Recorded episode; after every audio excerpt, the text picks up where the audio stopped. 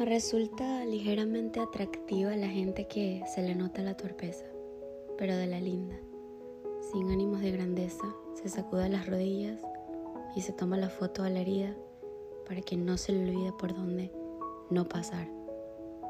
Aunque la siguiente semana la zanja le parezca atractiva y vuelva a tropezar.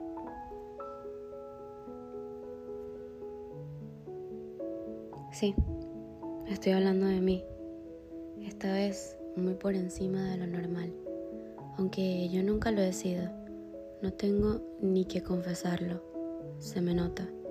Me gusta mencionar o recordar a manera de consejo para el que me lea o me escuche, que la herida no se cura si la tienes tapada, te lo digo en buena manera porque yo sé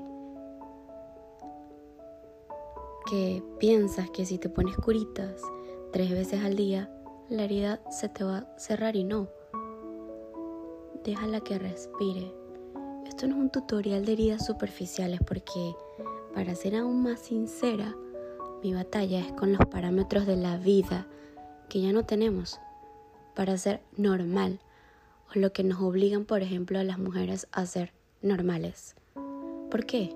¿Para qué? ¿En qué te ayudo yo si soy normal?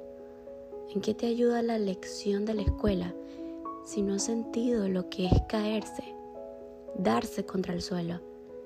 Pero no con la certeza del golpe, no. Hablo de lanzarse pensando que las alas son eternas o que el suelo no existe. Por eso, aunque duela, soy partidaria de la verdad. Es mejor decir la verdad que ser cortés, porque de igual forma, eso no me va a quitar lo valiente. Como dice el dicho, yo no estoy ensimismada en lo que ya sé, muy por el contrario, me gusta no tener curitas en la casa, pero sí el alcohol de la realidad, aunque suene súper hippie y cursi lo que estoy diciendo. No me voy a volver inmune al dolor, pero lo voy a conocer tanto que en el camino voy a manejarlo y toda esta habladera de mierda para decirte que el dolor es mental, el físico y el del estómago también. No hay mariposas. Tú decides qué te importa y qué te duele.